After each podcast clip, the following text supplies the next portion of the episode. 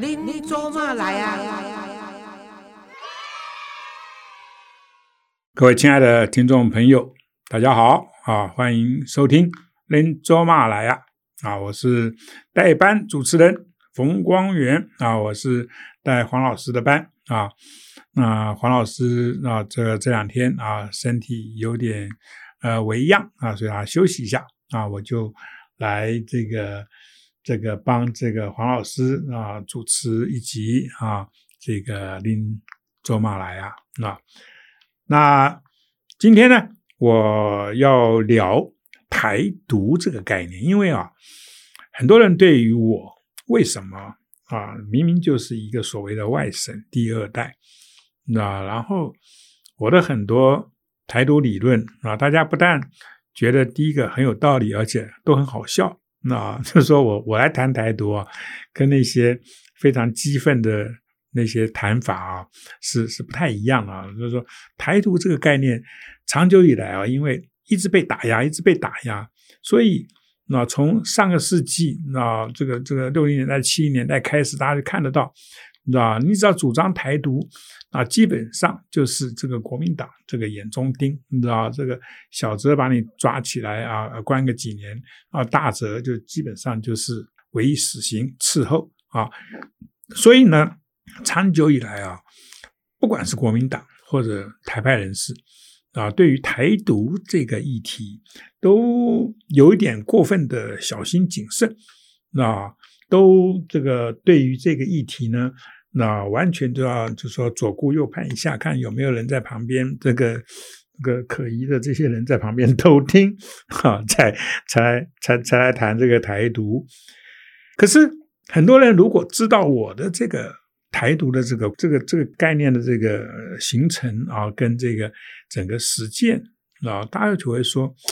哎，冯万远，你作为一个台独分子，其实你很好笑，哎。”那我说对啊，我说我就是一个比较有趣的一个的一个台独的一个个案呐，那所以今天我倒是我特别要利用这个这个林卓玛来这样子的一个节目，因为我知道这个我我的听众，我们第一个我们都同温层嘛，第二个就是说很多时候啊，我其实想推这个台独的一个比较是轻松版的一个一个一个台独的概念啊，就大家以后呢跟。外面这个反台独的啊，这种欺负台独的这些人呢，在辩论啊、吵架的时候呢，希希望让你们有一些，你知道哎，冯光远曾经这样讲过啊，对吧？好，那我就来讲，我为什么会成为等于是非常硬派的，你知道，hardcore 的这个这个这个台独分子啊？其实啊，从一九七九年啊，我去美国留学开始，因为一九七九年。去美国之后不久，大家记不记得年底就是美丽岛事件，对不对？因为美丽岛事件，而我刚好我我这个上学居住地方就是大纽约地区，所以呢，我可以很轻易的接触到很多在台湾我接触不到的资讯，尤其是台派的这些朋友啊，他们的报纸或他们的宣传品啊，或者是台派的一些聚会啊。我原本我本来不没有太太强烈的这个政治的这个倾向，可是因为我在那边认识的人，让我很快的就变成了一个台派圈子里面的一员。所以当这个美丽岛事件发生之后，我可以看到更多的有关于这个非国民党所这个散发出来的这种美丽岛的这个事件的这个讯息啊。例如说，我在 Chinatown 啊，这个纽约的 Chinatown 你知道呃，可以买到的一些呃，这个报纸啊或者杂志啊，就很清楚的，你知道是跟这个台湾这个传出来的一些讯息是不一样的啊。可是我觉得影响我最大的啊，是我的那个时候的 host family。那就是我的那个学校里面的，呃，等于是他们叫做，就等于是招待的家庭了，啊，那个其实，呃，我相信大家，尤其是这个留学出去的这些台湾留学生，啊，当你们在这个美国念书的时候，你们的校园里面应该，啊，有有有两个组织，应该你们都很熟悉，一个就是台湾学生会嘛，或或者是所谓的中国学生会啊，一个就是其实啊，每个学校都有一些 host families 啊，他们那些啊比较温暖的一些啊前辈啊，他们在那边成家立业之后呢，都很照顾啊，就说台湾去的这些留学生啊，那那个时候呢。呃，我们那个学校里面的那个教职员呢，就跟我说，有有一对张先生、张张太太，然后，他们要那个招待招待你去那个他们家这个过节还是什么的吃饭。我说好啊，当然好啊，对不对？我这种爱吃的人，所以呢，我就很快就认识啊，Mr. Mrs. Chan 啊，张先生啊，张太太。然后到了他们家，那然后跟他们就是说，呃，就是一回生二回熟之后。我才发现，我在台湾的这个生活，跟我那时候在美国的那个那个张先生、张太太他们家庭的那种生活是多大的不一样？为什么呢？因为张先生、张太太他们家的几个小孩子，他们根本就不会讲 Mandarin，他们不会讲中文。为什么呢？因为他们平常从小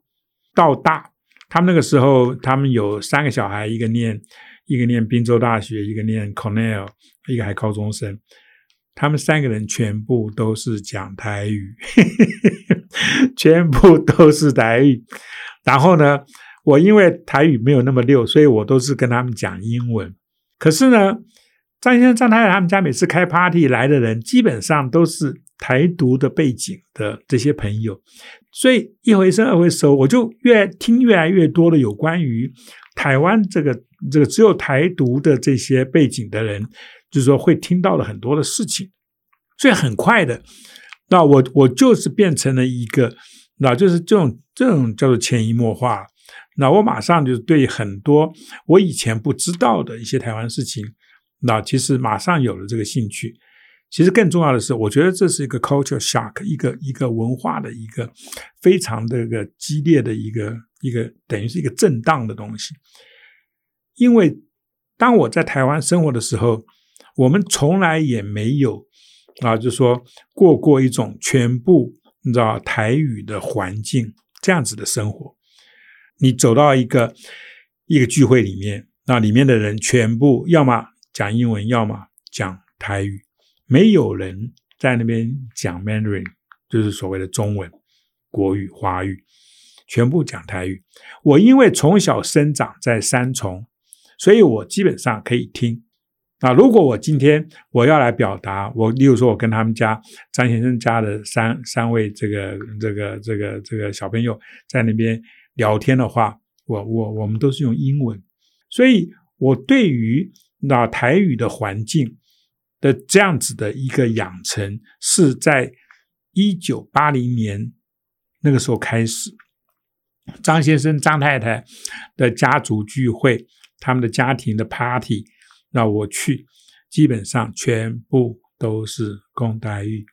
就这样子，所以我很习惯。那这样子的台独的概念，到我最后就是说毕业，后来我在纽约工作居住，其实我就很习惯，就是说去收集各式各样的台湾的资料。那我运气好，一九八三年的的时候呢，我我进了这个。中国时报那个时候在纽约有个新闻中心，我就在那边开始工作。因为是在中国时报的体系，其实我更容易得到更多的这个有关于台湾的资讯。然后就一九八四年江南命案，那时候刚好是在中国时报纽约办事，纽纽纽约就等于美洲的这个中国时报的编辑部，所以其实我我我有我有方法看到非常多的资讯。后来呢，就是从一九八三年开始，我因为我的资讯越来越多，所以我对于台独的概念越来越清楚。再加上我认识的很多人到了美国，他们基本上都是台派，所以我们在一起，那自然而然的就会聊到很多比较属于台独的这个议题。那这些议题对我们来讲就是非常寻常。然后到了一九九三年，我回台湾的时候。其实我已经是中国时报里面非常毒的一个人。那当然，中国时报是一位呃非常统的一位老先生于继忠老先生，那他的报纸。可是于老先生他是一个非常好的人，就是说他对于啊他的他的这个呃同仁，他的下面的这些呃职员啊，他们是怎么个啊在意识形态上面是有哪一些的想法，他他我看他根本就不管。所以其实我在中国时报里面，我认识很多非常台独概念的人。那可是在中国时报业，大家也知道，那个是一个比较有统派色彩的报纸。可是。可是也是一个所谓自由派的一个报纸，所以我其实，在那个里面啊，认识了很多啊，就是说非常有台独概念的这些啊，这些媒体人。那然后我觉得啊，在过后往后的这些年，其实我们就一起在为台湾独立这样子的一个概念，那我们在做我们的这个付出。当然，张先生这个、这个、这个，呃，张先张太太他们对我的影响，就是哦，我之所以会啊，从一个啊所谓的外省的这样子的一个家庭，大家现在都知道嘛，所谓的这个外省家庭，基本上，那那好了，以现在的这个情况来讲，啊，基本上很多时候就会马上跟这一个两个字连在一起嘛，啊，叫做。叫做韩流，对不对？你知道韩粉啊，就是这样子，对吧？可是我们就不一样，啊，我们就对于台湾的整个应该要要走什么路啊，哪个方向？其实我觉得我们非常的清楚，啊。那当然就是说，其实在美国的整个生活影响更大，因为美国就是个所谓的民族熔炉 （melting pot） 这个概念，在美国的这个整个的生活里面。其实你可以看到，就是说，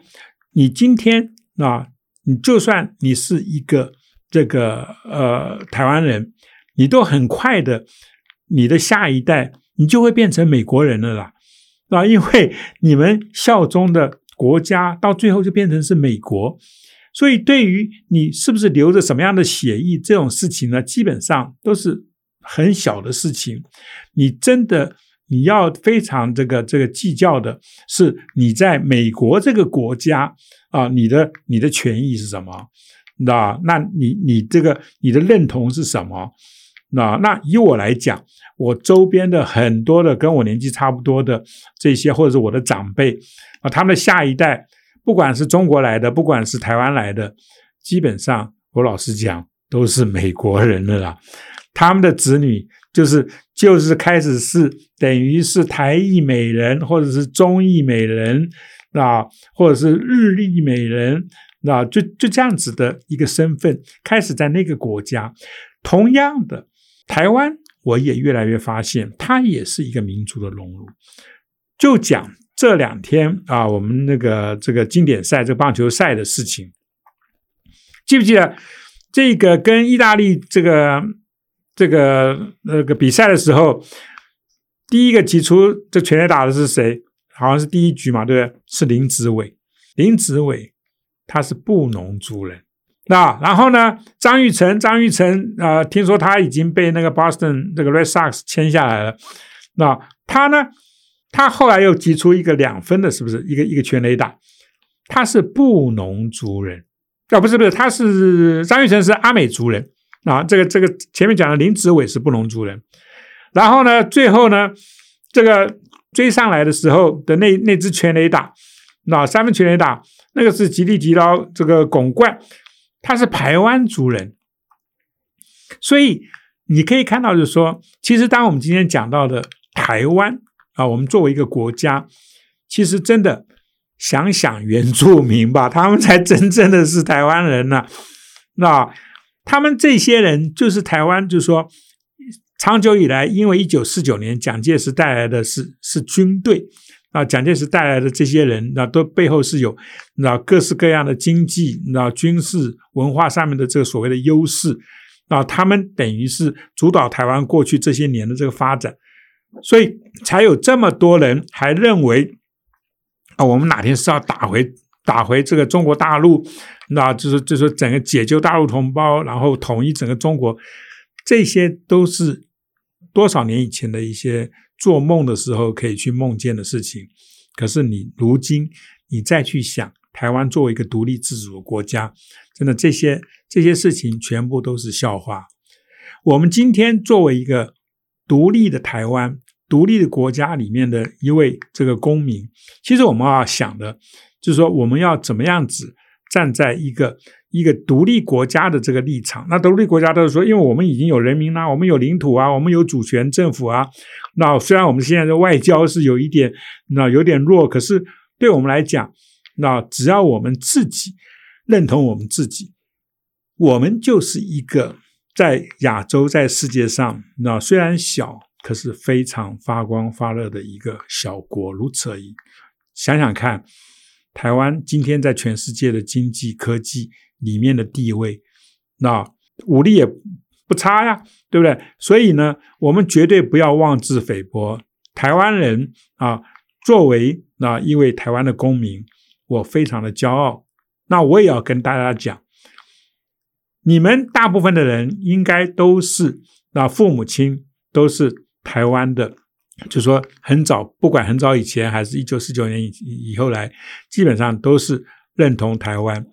要不然你们早就回中国了啦。我的朋友里面有些人认同中国，他们很早就，例如说我有一个很好的画家朋友，他就很认同中国啊，那他就回上海了。对，当然后来他有没有逃回来，我就不知道，因为后来上海封城，我知道有不少这个文化圈的人最后都逃回来了。所以我的意思就是说，今天我们作为一个台湾人，真的，我们如果今天要来跟这个中国那边出来的人，尤其是你知道中国的这些小粉红在辩论的时候，其实我这边是有很多招数是会让他们就是说讲两句话就讲不下去了。OK，我我随便举个例子，呃。我在美国的时候，我会跟啊一些中国来的华人，我们吃饭聊天，啊，因为免不了一定会碰到，知道？我记得有一次在聊天的时候呢，他就很好奇说，我为什么不把自己当中国人看待？我说我台湾是我的国家，那我觉得中国那这个这样子的一个名词，那那个是不断的在。这是一个很大的一个一个一个一个一个一个罩子罩下来啊！中国那那个真的是那过去那这个几百年那个这个那个概念都是在中国这个下面。我说，可是如果你放到个别的一个人身上的话，我觉得中国这个概念很多时候是不成立的。他说怎么会不成立呢？我说好，我就问他，我说我问你，孔子就不是中国人了？他大惊失色啊！他说。哎，光远，这个不能乱讲啊！孔子大家都知道他是中国人呐，那美国还一大堆孔子学院呢，你怎么说他不是中国人呢？我说孔子当然不是中国人了，孔子是鲁国人。我一讲啊，他真的整个脸就变了。孔子是鲁国人呐，春秋战国的时候呢，那个那个时候国家还有多少啊？对不对？所以。孔子是鲁国人，你就不要跟我讲孔子也是中国人。广义的下面，我我跟你讲，今天新加坡很多人都是中国人啊，可是他们会认为自己是中国人吗？不，他们永远是新加坡人。李光耀以前也讲了，李光耀是希望台湾变成中国的一部分，可是可是当人家问他说，那你你新加坡也可以变成中国的一部分，他说不行，我们是新加坡人。对呀。你的政府的这个主体是非常清楚的在那边存在的，那我们台湾也是啊，对，所以凭什么你你新加坡人就可以说，哎，我是新加坡人啊，其他的这些说华语的全部都是中国人，那个胡扯嘛。所以我就跟我那个那中国来朋友说，孔子不是中国人，孔子是鲁国人。然后我讲我自己的例子，我说你要知道啊，我奶奶就是我祖母。我祖母是一九呃五五五年还五六年的那个时候从中国逃出来，他先逃到香港啊，然后呢，我父亲啊再去香港把他接回台湾，因为我父亲父我父亲母亲不是一九四九年来的，他们是一九四七年来的，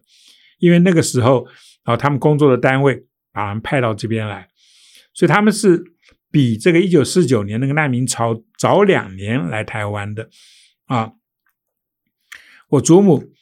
她后来那就是说等于是由我爸爸把她接回台湾。以我祖母为例，当他在啊一八多少年的时候，就说出生的时候，他是清国人，他是清朝的这个这个子民哎，所以他是清国人。然后一九一一年的某一天，啊，他一觉醒来，他变成民国人了。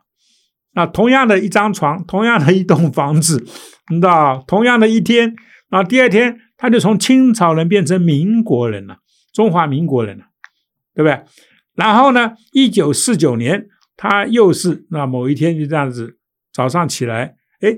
人家告诉他，你现在是人民共和国的人了，